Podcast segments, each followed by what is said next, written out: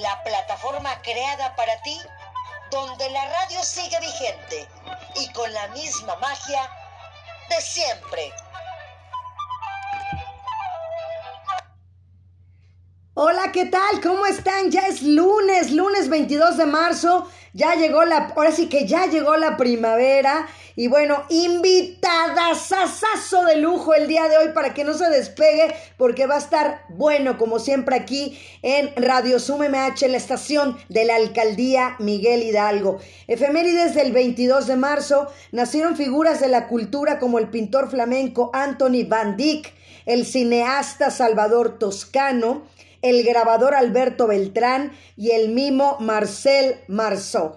Y bueno, en esta fecha también murieron algunas personalidades del área de la cultura, también como el novelista Johann Wolfgang von Goethe, el compositor Jean Baptiste, el arquitecto Ken Sotian, el pianista Gerardo Gandini y el escritor Albert Chinalangloagu Se instituyó el Día Mundial del Agua. Hoy estamos celebrando el Día Mundial del Agua. El santoral San Basilio de Ancira, San Epatrócito, Santa Lea de Roma y San Nicolás Owen.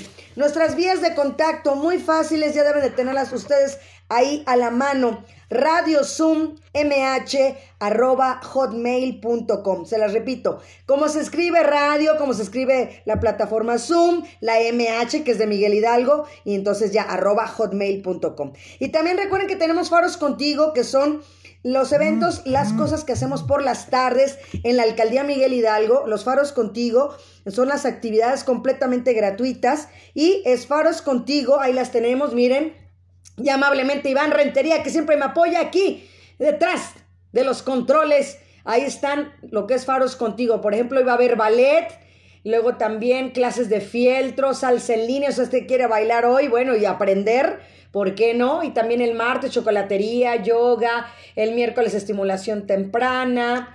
Eh, espérenme, dejen aceptar gente que está por aquí queriendo entrar, permítanme. Eh, ahorita seguimos y porque está ocupado Ivancito también. Espérenme, es que sí, sigue entrando la gente. Bueno, el Zumba también los sábados también tenemos este actividades, todo, de lunes a sábado, la, alcaldía no para y de verdad que con esta pandemia más trabajo hemos tenido. Así es que ya lo saben, Faros contigo, todas las actividades completamente gratis, solo se inscriben para que les den el enlace, la liga y se puedan inscribir. Y bueno, también pueden buscarnos en Facebook como Cultura MH, esa es la, la el, perfil que tiene la alcaldía en el área de convivencia y cultura, Cultura MH, pueden agregarnos ahí para solicitar como amistad y para que estén enterados de toda la cartelera cultural que tenemos.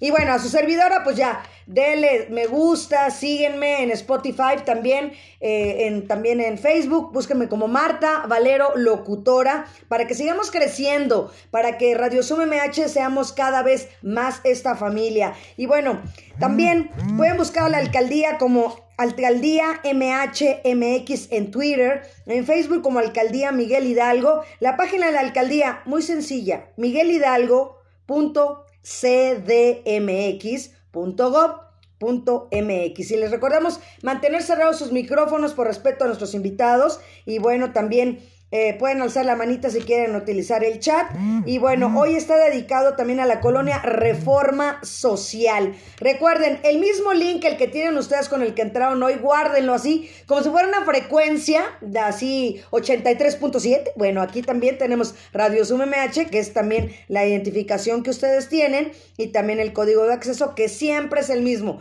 Tanto los jueves, que es museos, como lunes, miércoles y viernes, que tenemos invitados. Y bueno, ya estamos viendo por ahí al buen tenor Rodrigo García Arroyo. ¿Cómo estás, Rodrigo? Bienvenido. Hola, Marta. Encantado de la vida. Muchas gracias por esta invitación. Pues qué bueno que estás por aquí, de verdad.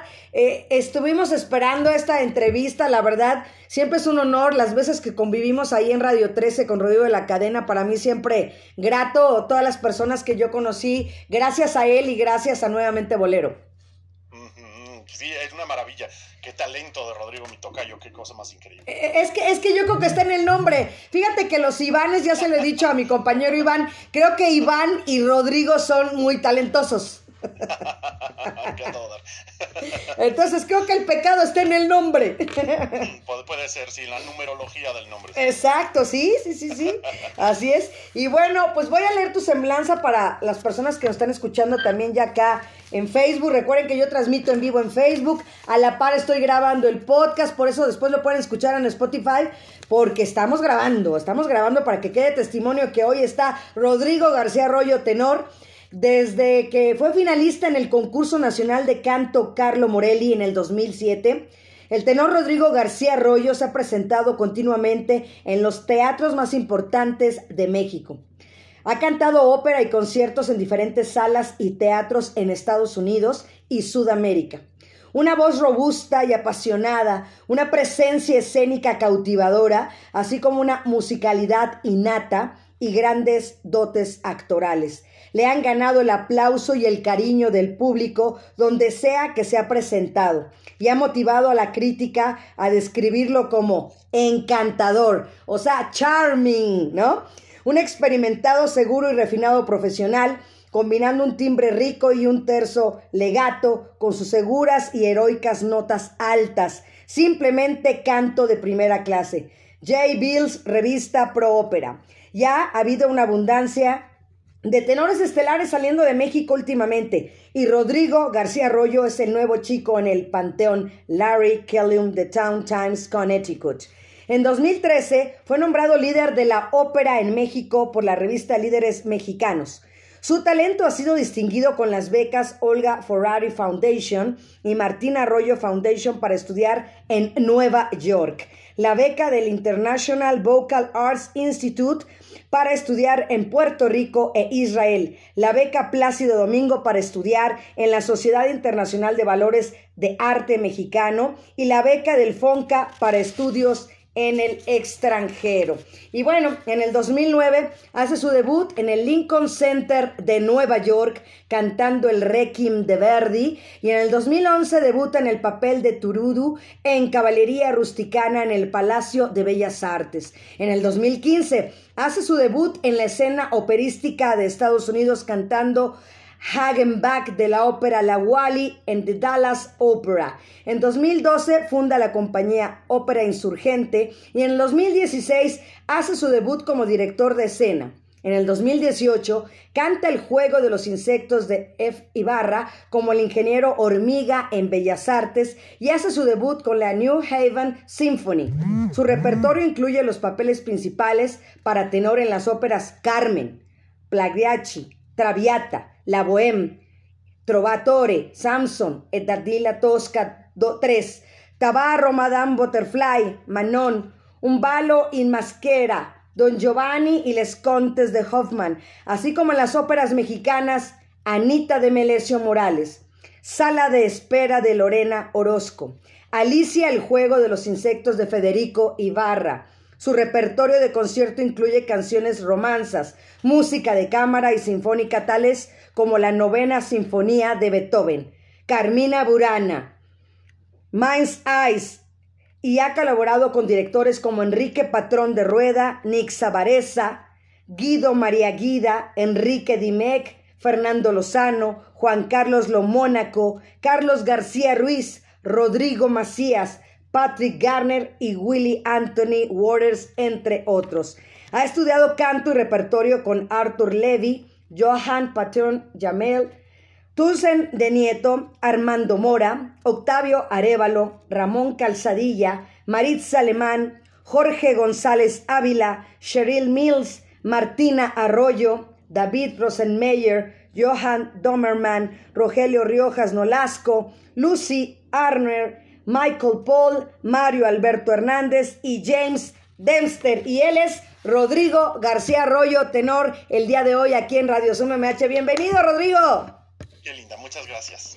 Pues qué bueno que estás aquí, de verdad, como te lo decía, estar esperando este día porque yo quiero que la gente escuche la voz que tienes, de verdad que atraes definitivamente y, y sí, y sí llevas a transformar a, las personas a, otro, a otro nivel. pues qué linda. Yo creo que el, tema con el canto es que eh, bueno, son como varios fenómenos juntos que generan esta cosa tan importante y tan potente que es el canto. Por un lado, bueno, estamos montados sobre los hombros de gigantes, pues, de los grandes compositores, y no solamente de la ópera, sino de la música popular también, en fin. o sea, estamos subidos, en, o sea, si estoy subido en los hombros de Mozart, pues me veo bien alto, ¿no? o de Beethoven o de Verdi, ¿no? Pero también si estoy subido en los hombros de Agustín Lara, pues, o sea, por supuesto claro. es...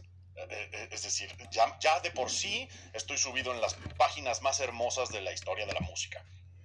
Pero luego, bueno, la voz humana, tenemos una cosa, eh, no nos podemos como proteger mucho frente a ella. O sea, es un fenómeno tan, tan biológico casi, tan animal, diría yo. Vaya, es nuestro medio de comunicación más importante, es el que estoy usando en este instante para platicar contigo y con tu audiencia. Estamos tan perfectamente afinados para escuchar y entender no solamente la palabra de lo que estoy queriendo decir, sino también mi verdadera intención, incluso mis emociones, pues, ¿no? O sea, si, si suena el teléfono y sin fijarte quién es, contestas y es tu mamá o tu marido o, alguien que es cercano que quieres y, dice, Marta, con dos sílabas, uno, ¿ya sabes quién es? Y si hay un problema, ¿así estás bien? O sea, con, eh, está tan cargada de información la voz humana para nosotros los seres humanos que a la hora que eso lo llevamos a un nivel de arte y hacemos pues este canto, eh, eh, insisto, no solo la ópera, sino el canto, pues, llevamos este mismo fenómeno con el que nos comunicamos, que está tan cargado de emociones y de, información, y hacemos con eso, ahora sí, mm, con a, propósito yo me meto en tus emociones, esa es mi, esa es mi objetivo ahora, ¿no? Con, conmoverte, no hombre, pues es súper potente. La ópera además, bueno, pues es una obra de teatro generalmente muy grande con, una producción grande porque hay muchas personas involucradas. Hay una orquesta en el foso de cuando menos 50 o 60 personas, a, menudo más que eso. Hay un coro de cuando menos unas 30 personas, a menudo muchos más que eso. Bienvenido Dave, Jay Clissit, welcome Gustavo Mata, bienvenidos más los solistas, más la tramoya, más todo lo demás. Entonces llega un momento en el que aquello se vuelve, pues bueno, un espectáculo enorme. No es solamente ahora el canto y la música y demás, sino el, el, eh, el fenómeno escénico completo de actuación, de vestuario, de iluminación, de escenografía, etcétera, ¿no? Entonces, bueno, pues claro, uno va al teatro a ver estas cosas y se conmueve y recuerda de por vida estas experiencias. Por supuesto, Rodrigo, pero también sabes qué es lo que yo quiero, así como se lo he dicho a mi jefa, eh, porque estamos tratando de erradicar que la cultura no es aburrida. Yo estoy con la bandera en alto de la cultura es divertida, la cultura es divertida y, y todo lo que sea arte es increíble. Entonces, la gente tiene ese error que la ópera solo es para gente pudiente, que no está muy caro, ¿cómo voy a ir a la ópera? ¿No? Entonces, desde ahí tenemos que erradicar ese error. Sí, sí, por supuesto. La, o sea, la, nosotros, eh, los mexicanos, bueno, ciertamente la ópera no es eh, eh, México no es el centro de donde se creó. Italia, Alemania, Francia tienen una cultura mucho más antigua, digamos, de la ópera. Y sin embargo, en México tenemos una cultura muy profunda del canto. O sea, piensa en nuestros grandes figuras culturales del siglo XX, por lo pronto. O sea, todos eran cantantes. Además de Bienvenida, tía Carmen. Y Pedro Infante y todos. Quédate, Carmela, va a haber ópera. Entonces, y nuestra música es para canto, para un cantante entrenado, es decir, todo lo que cantaba Pedro Vargas, por ejemplo, pues es que hay que tener voz para hacer eso. Eh, aún la música de banda, por ejemplo, que tiene una, una disposición diferente en donde, en donde la ponen, tiene un origen histórico muy bonito. Las bandas aparecen en Sonora y Sinaloa eh, en el siglo XIX, cuando llegan estos alemanes y polacos a trabajar en las minas de la región y hacen sus, pues, sus bandas de polka, de sus polcas tradicionales que venían trayendo de, Alemania y Polonia. Y nosotros las adoptamos y es la música de banda mexicana, pues así, de la banda, de, la banda El Recodo, todas estas que conocemos. Sí, sí, sí. y cantan un poco en la nariz, en esta posición, un poco aquí, porque, claro, en esa época no había micrófonos. Saludos a Francia Blandina, Glosí. Si vas a tener que cantar y competir con una tuba y, dos trombones y una trompeta, todos estos instrumentos tan potentes, Ajá. la solución que, la que llegaron ellos fue meterse en ese resonador aquí.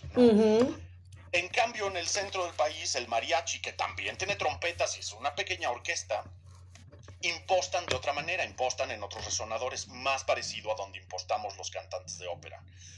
Y sin embargo, esta diferencia, pues es, eh, eh, ahora sí que son, o sea, son detalles, ¿no? la, la realidad es que son trazas culturales profundas de cómo se ha hecho la música en México en los últimos 250 años, ¿no? O sea, digamos, el México independiente, ¿no? Desde, desde, desde, finales de la colonia hasta la fecha, que se fue creando la música mexicana como la conocemos ahora. Entonces, toda ella es para cantantes. Toda la música mexicana, desde la trova yucateca, el son, el, son jarocho, este, el guapango, el que me digas, todo usamos la voz y amamos los mexicanos el canto. Entonces, el fenómeno de la ópera, pues está ahí para nosotros. O sea, tú, ya estamos pues listos y preparados para disfrutarla. Entonces, no, ir al teatro a ver ópera, uno, no es, no es tan caro. Vaya, o sea, ir a ver a un cantante pop en, no sé, en la, en, la arena Ciudad de México, cuesta, pero muchísimo más que ir a ver una ópera. Por supuesto que sí. Así y hay poquitos lugares en el mundo donde la ópera sea tan barata como en México. Tú puedes encontrar boletos de 150, 200 pesos para ir a Bellas Artes, ¿no? O sea, de acuerdo, son, no, no, no te va a tocar en la quinta fila, pero puedes ir a ver ópera muy, muy barata. Entonces, no, el tema no es de precio. Eh, tiene una, esta cosa de que, bueno, la ópera, sí, bueno, en París se iba a la ópera como un acto social en el siglo XVIII. sin, sin, embargo, eh, iban todos. O sea, iban los ricos que tenían sus balcones y ahí, y el conde del no sé qué. Pero, pero fíjate, y la, y la parte. Feliz cumpleaños, Ricardo Colín Hernández. Estamos hablando de la ópera. Era más barata porque pues no tenías tu balcón, o sea, tu club ahí, ¿no? Y sin embargo iba todo mundo. La, la escala de Milán Tenía, o sea, la gallola de la escala de Milán era como, era un poco como lo, como fue, pues, la, la, fiesta de los toros, ¿no? O sea, estaban los de sol y de barrera, los así, pero luego estaban los de, o sea, los de sombra y de barrera, y luego los de sol y por hasta allá arriba. Y todos disfrutaban el mismo espectáculo. Y sabían de lo mismo. O sea, sabían de toros y sabían de esto. En la ópera pasaba lo mismo, o pasa lo mismo, pues, en Italia ok, no puedes pagar el boleto caro, pues pagas el barato, pero de todos modos ves el mismísimo espectáculo y exactamente al mismo tiempo. Y, luego los más aguerridos eh, eh, eh, detractores o amantes de ciertos cantantes o así, son los de hasta allá arriba. Ajá, sí. Como en los toros también, ahí está la, ¿cómo se llama la...? o como el fútbol, pues, Ajá, ¿sí? también hay, o sea, los super balcones con restaurante y pues hasta allá arriba en la gallola de los estadios es un poco lo mismo, hay, hay para todo, pero la pasión, ah, definitivamente es la misma, desde luego. Y luego una cosa que nos ayuda en estos tiempos es que toda la ópera está súper titulada. Es como ir al cine y pues estás leyendo los mm, letritas, ¿no? Ok. La ópera que a menudo es en italiano, en alemán, en francés, etcétera, en estos otros idiomas, hay mucha ópera en español también, pero aún en español, fíjate, la supertitulamos para que sea muy fácil de seguir. Entonces digo supertítulos porque son arriba, no abajo, subtítulos, ¿no? Arriba del escenario, ahí, tal cual las letritas con las que lees lo, que está Como si estuvieras viendo una película en inglés, con subtítulos. Entonces esta es simplemente una ópera en italiano y con, con estos supertítulos ahí los estás leyendo, siguiendo todo esto. Ahora pasa una cosa muy bonita con la, con la ópera. A diferencia de otros artes, por ejemplo el cine, que te lo pueden spoilear, ¿no? De que, te contaron el final y Exacto. ya me la echaste a perder. En la ópera no pasa lo contrario.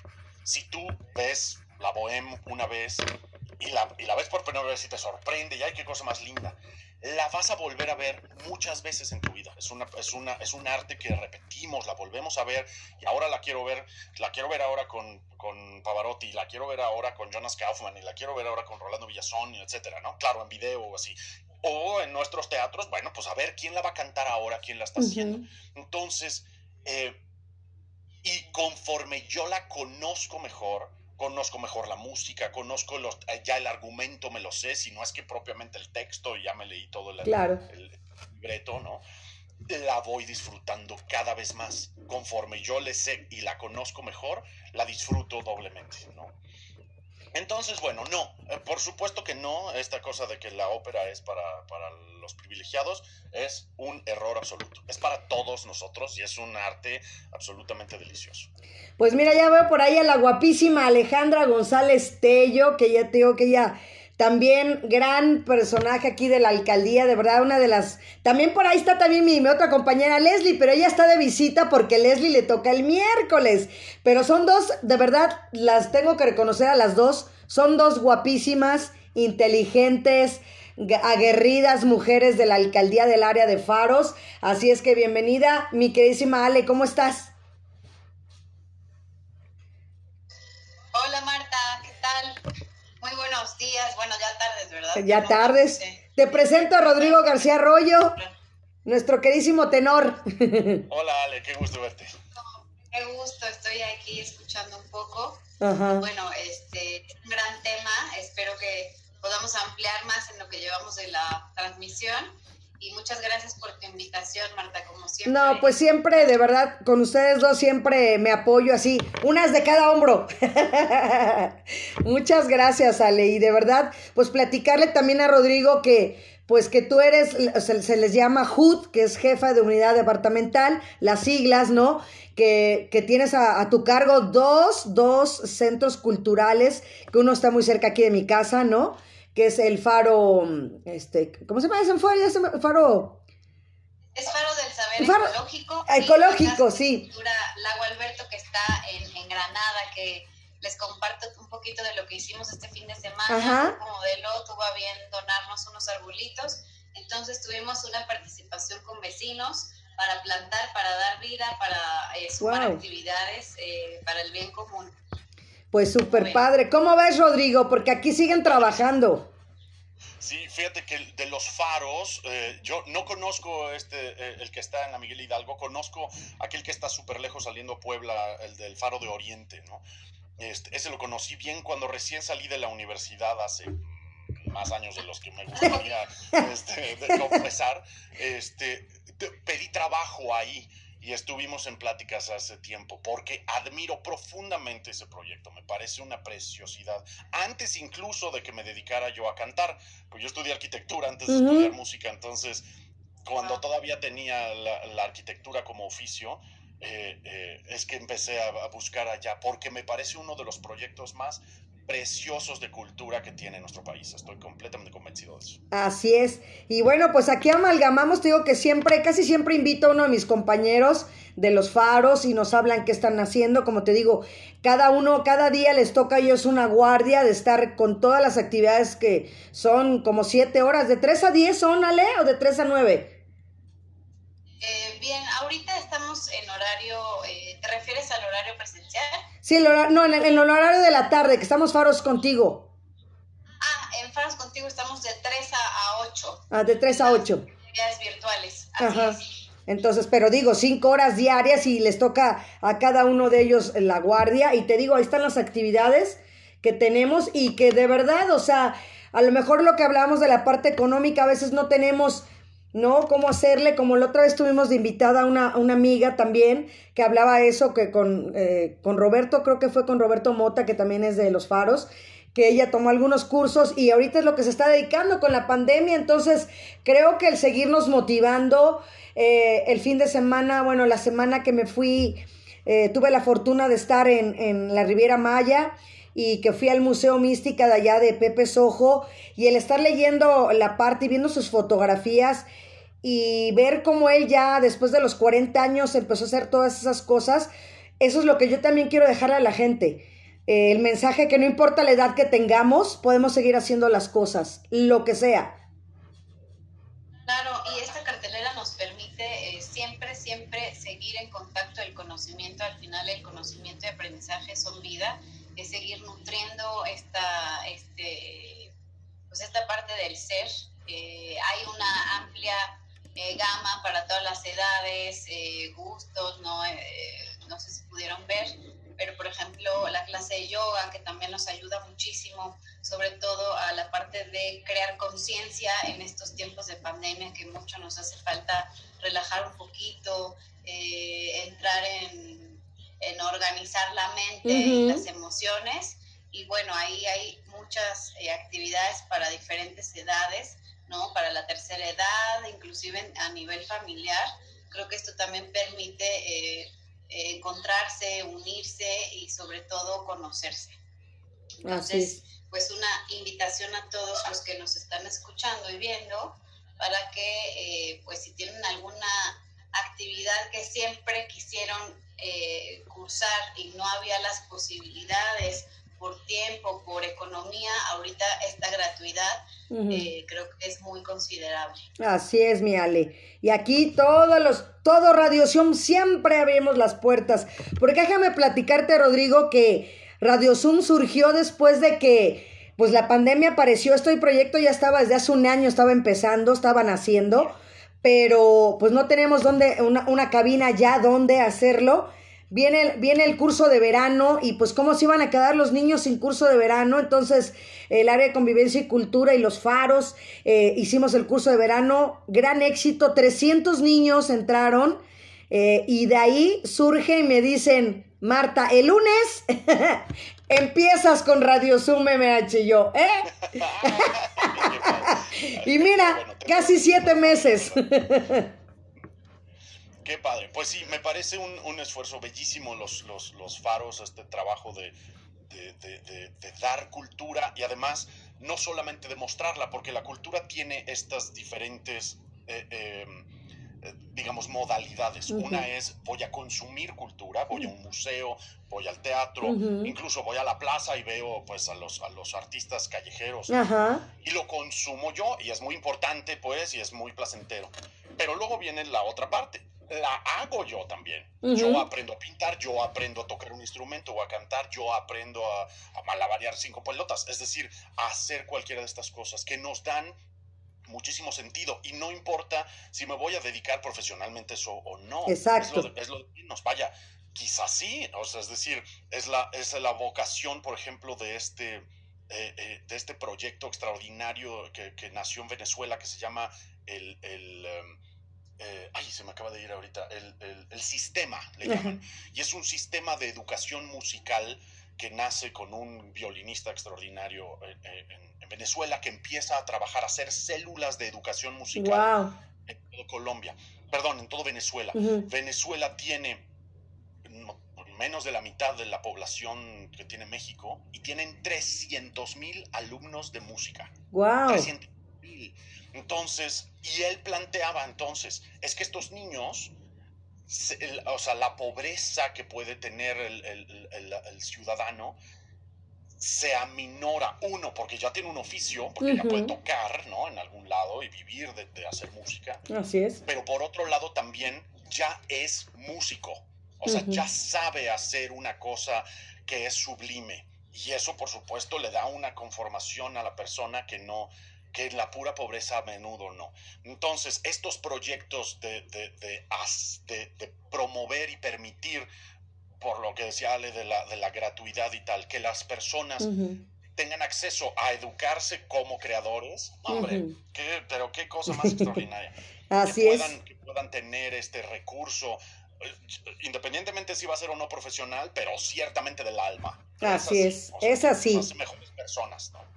Oye, Rodrigo, pues ya pones un video porque yo ya te quiero escuchar. Hace muchos años que no te escucho. Gusto. Les voy a poner un par de, de áreas bueno, primero una y la vamos a platicar. Esta es de una producción que hicimos en San Miguel de Allende. Tenemos haciendo en San Miguel de Allende ópera desde hace 10 años. Em, y, bueno, esta fue nuestra primera ópera. Entonces tiene 10 años este video. Hasta se ve la textura del video. ya no se ve la, actualidad. Sí, exactamente. Ni siquiera el zoom. Exacto, el zoom.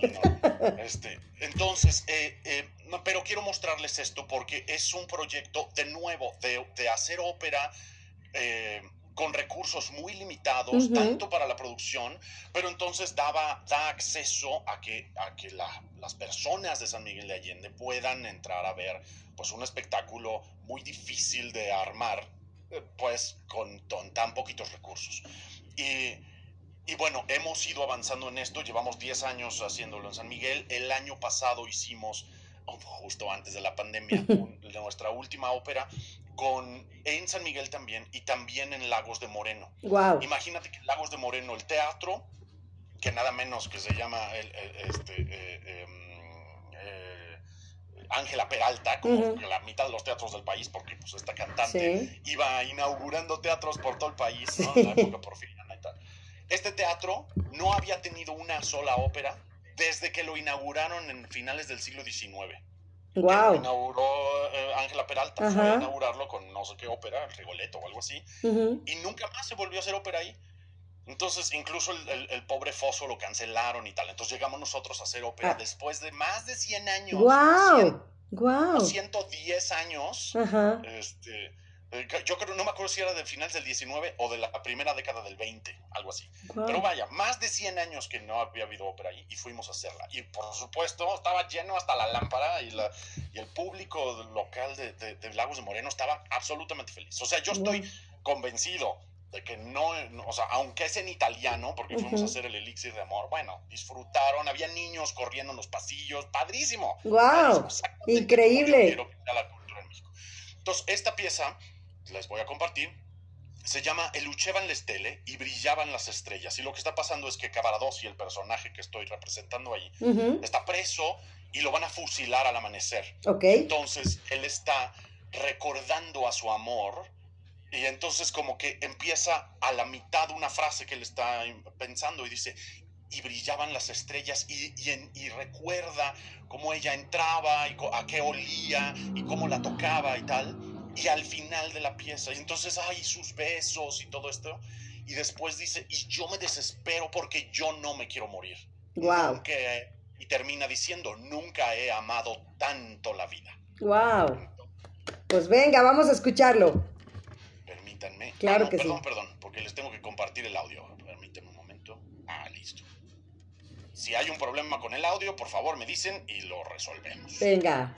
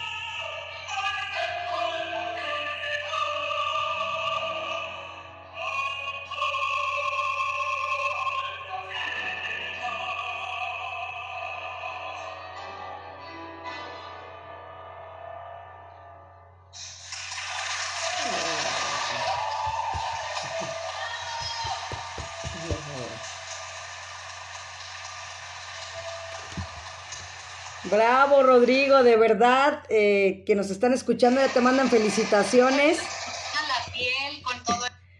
¿Verdad que sí? Qué padre, pues gracias. El, el- el canto operático es como, digamos, como la primera división de una, de- del canto.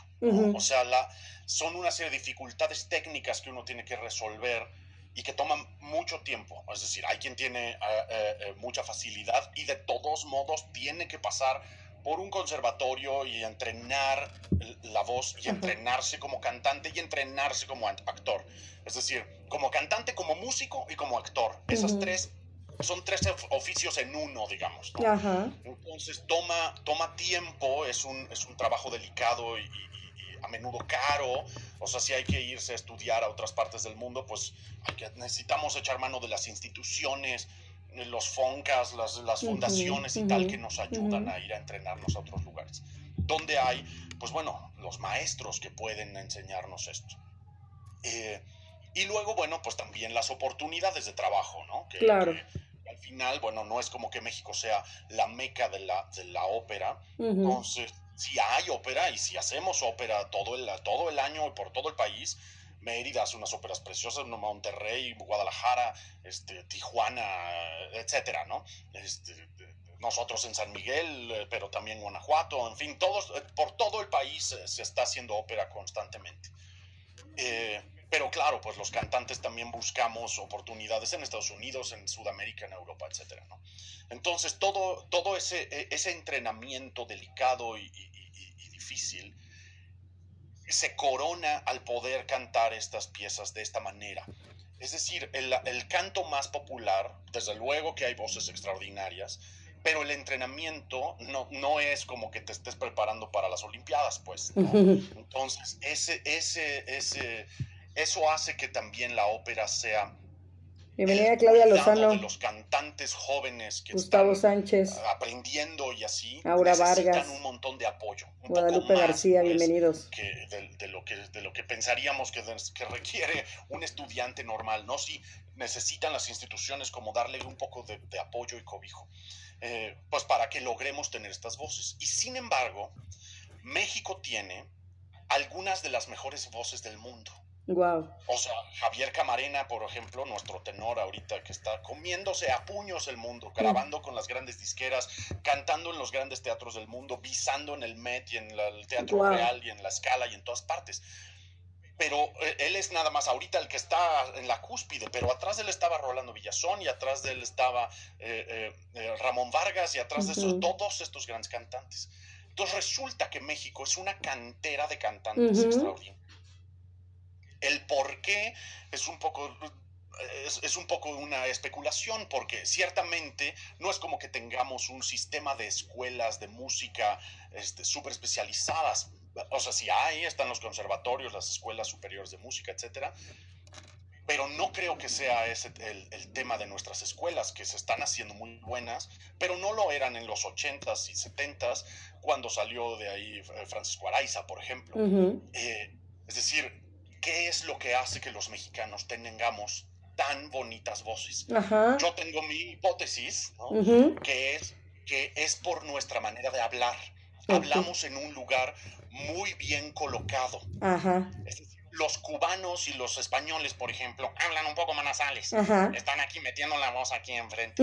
Y nosotros no, nosotros sí metemos la voz en el centro de los resonadores. Entonces ya colocarlo en el resonador del canto operático ya no nos cuesta tanto trabajo. Ya es un punto a favor. Exactamente, ¿no? Entonces yo tengo esa hipótesis de que es por ahí. Por otro lado, lo que hablaba el, cuan- en, ahora sí que en nuestra pequeña sección anterior, tenemos una cultura del canto. Ujú. Amamos a nuestros cantantes. Y si tenemos un primo cantante, todas las reuniones familiares le vamos a pedir cantar. Sí. Me consta. Porque desde muy chavito, que yo sí, que siempre he tenido voz, pues, ¿no? O sea, la, fui a entrenar ya un poco. Que aquí ya te, aquí ya te preguntan, Rodrigo, que qué fue lo que te llevó a dejar la arquitectura para irte a la ópera. Ya aquí está en el chat, ¿eh?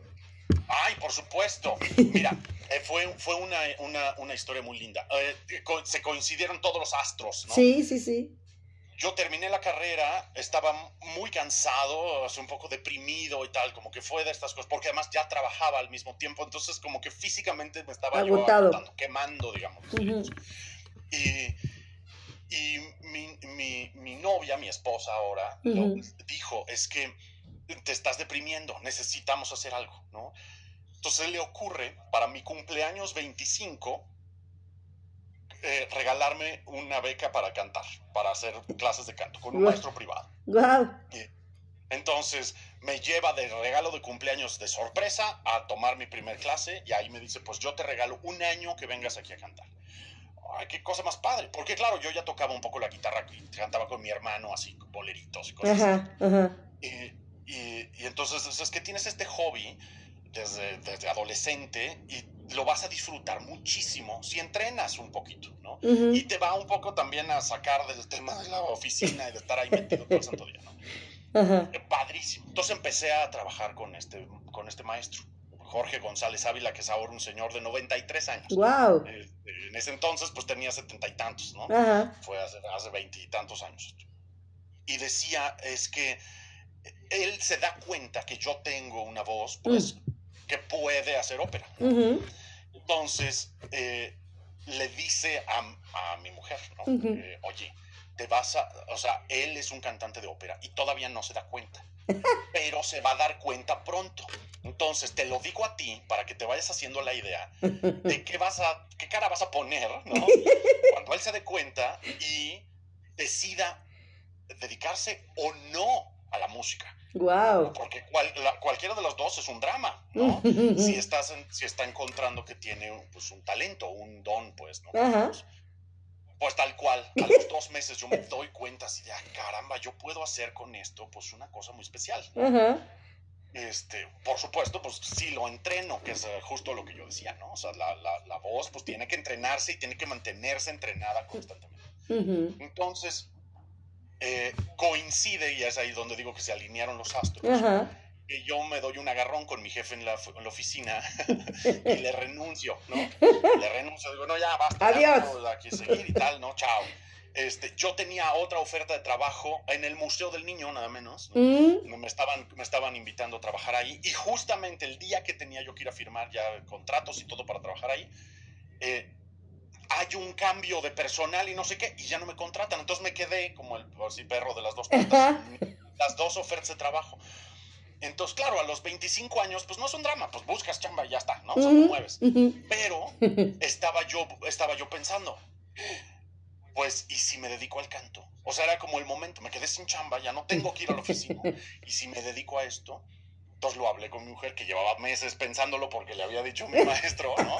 Y dice, pues tú qué quieres hacer? Pues la verdad es que sí quiero probar, o sea, no quiero quedarme con esa espina de, híjole, yo a lo mejor hubiera podido hacer una cosa que ha sido claramente divertidísima, ¿no? Entonces, pues voy otra vez a la escuela, ahora a estudiar música. Y claro, uno no sabe a lo que se mete, pues hasta que ya estás ahí, hasta las narices. Estudié 10 años música. Wow. 10 años tanto en la Escuela Superior de Música, en la Escuela Nacional de Música, luego en CIVAM, luego en NIVAI, luego así, luego en Estados Unidos, en Israel y tal, y ahí estaba, uno tras otro. Y diez años más tarde, regreso a México y, y, bueno, pues ahora qué, qué hay, ¿no? Pues a buscar trabajo y empezar a cantar y una ópera y otra y me van abriendo oportunidades y pues aquí he vivido muy contento toda esta última década. Yo regresé a México en 2009, 2010 y pues llevo aquí entonces, pues ya va para 11 años que estoy aquí muy contento haciendo mi carrera desde aquí. Claro, desde aquí he ido a cantar a, Sudamérica y a Estados Unidos, y a Europa y tal, ¿no? Bienvenida María Enriqueta Portillo, estamos hablando de la ópera. Hacer mi base aquí en México, vivo muy contento en mi país y rodeado de mi gente. Así es. y, Este, ¿Puedo preguntarle algo, Marta?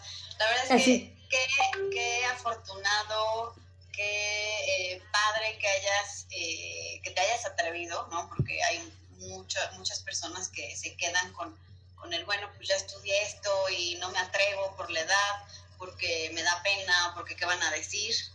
Bienvenido Rubén Darío, estamos con Rodrigo García Arroyo hablando de la ópera.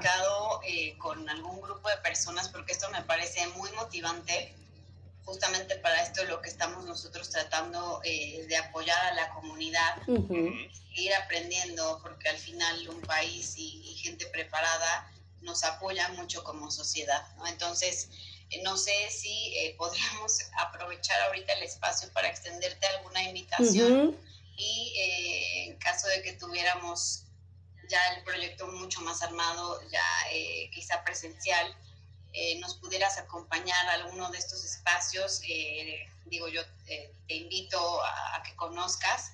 Claro, Ale, cuenta conmigo, encantado de la vida de ir a, platicar con los alumnos, imagínate, desde luego, ¿no? Pero de feliz de la vida, contarles mi experiencia y un poco quizá intentar inspirarlos a que, a que tengan, pues, a que sean valientes, pues, o sea, hay un, hay un tema aquí, además es un tema de, bueno, tienes una habilidad, la desarrollas, pues atrévete a usarla para lo que es, o sea, lo no, no, no, no tiene ningún sentido que nos quedemos atorados en un deber ser, con un oficio quizá que no nos, que no nos alegra la vida, ¿no?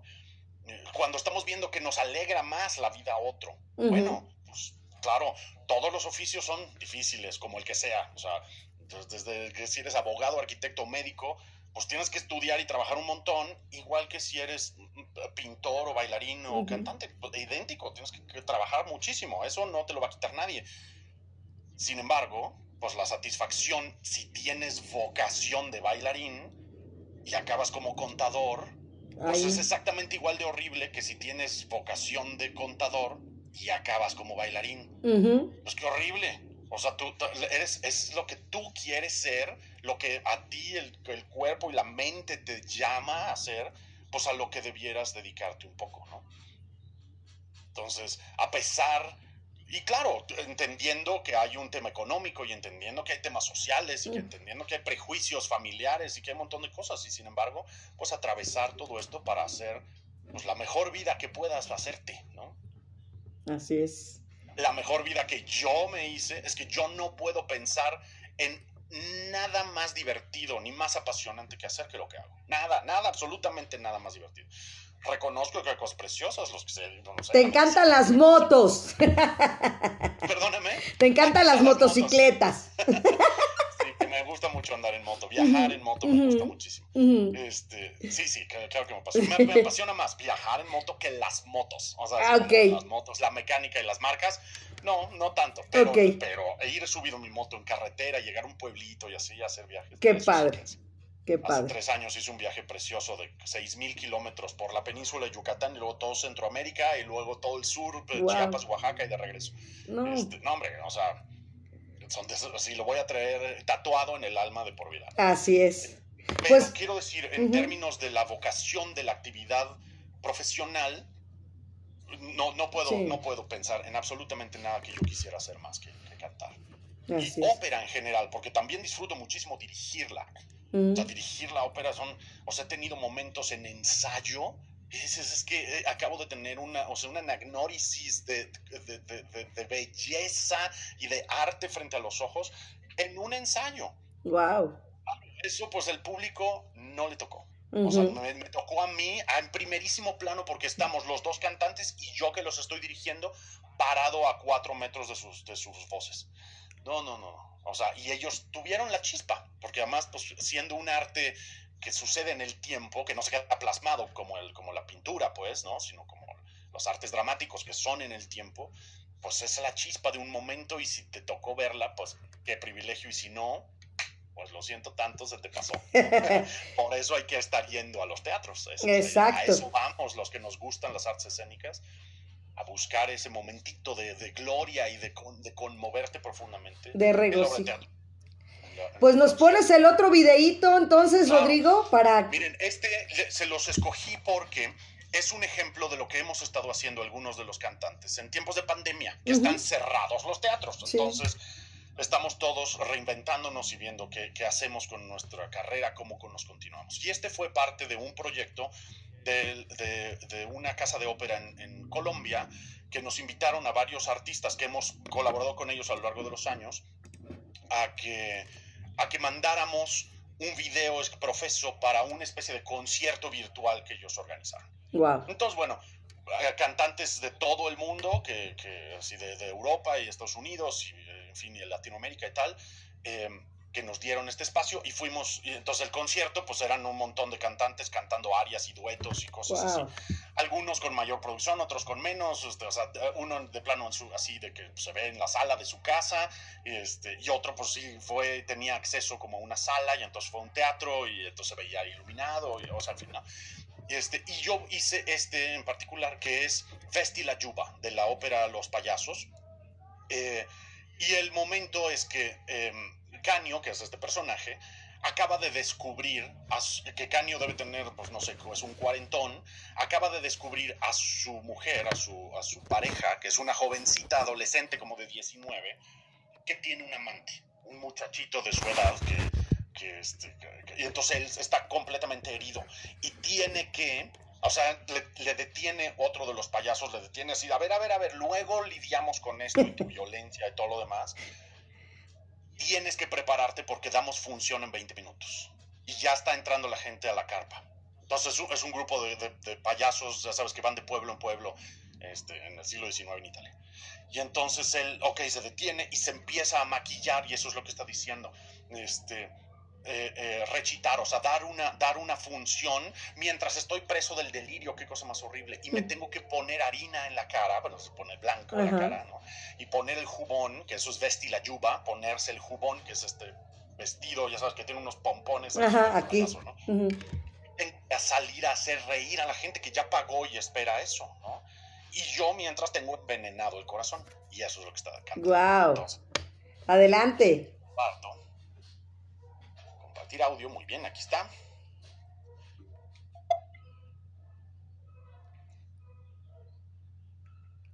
Y lo hice para la cámara, eh, para este concierto virtual. Excelente.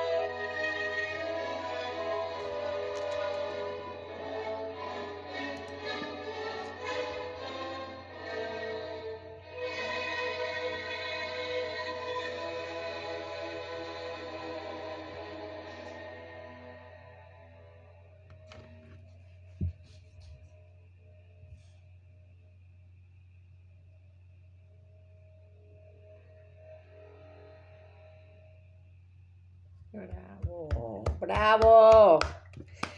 Bravo, Rodrigo. De verdad, si, si eso que transmites, bueno, no sé todos los que nos están viendo y escuchando, pero si a mí me transmites esa, como decía Ale, de verdad, el erizar la piel a través de la pantalla, imagínate tenerte en vivo. Bueno, a mí, yo, a mí me ha tocado escucharte cantar en vivo, pero me refiero a todos los que no lo han hecho, imagínate, no, no, no, increíble.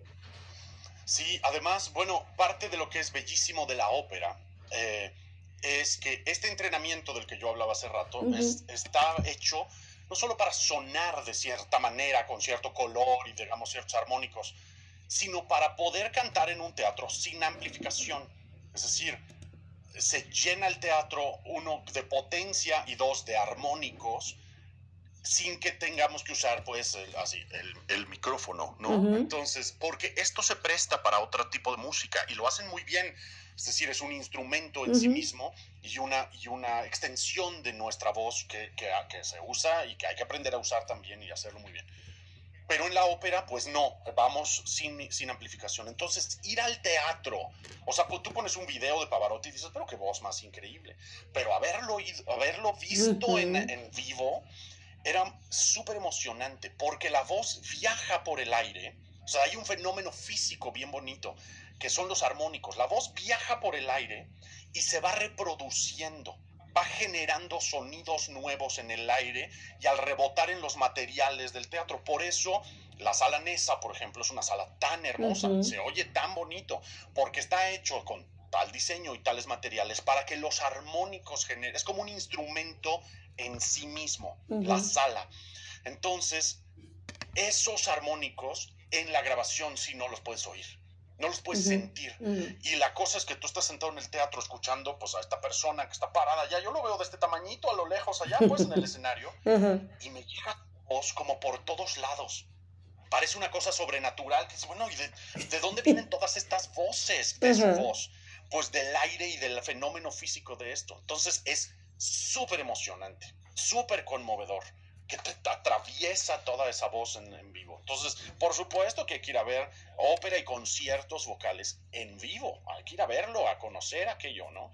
Eh, claro, podemos seguir eh, disfrutando de este arte en video y hay muchísima material pues, desde YouTube hasta eh, servicios de streaming especializados y tal ya si nos gusta y nos aficionamos, hay muchísimo que podemos ver. Y comprar también DVDs o lo que uno quiera.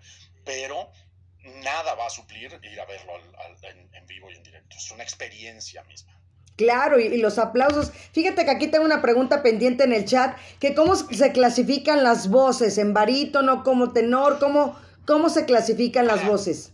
Eh, es una linda pregunta. Los, se, dividen eh, generalmente en, en siete las voces tres voces femeninas y cuatro voces masculinas. Las femeninas son soprano, la más aguda, mezzo soprano, la del medio, y contralto, la, la, más grave de las mujeres.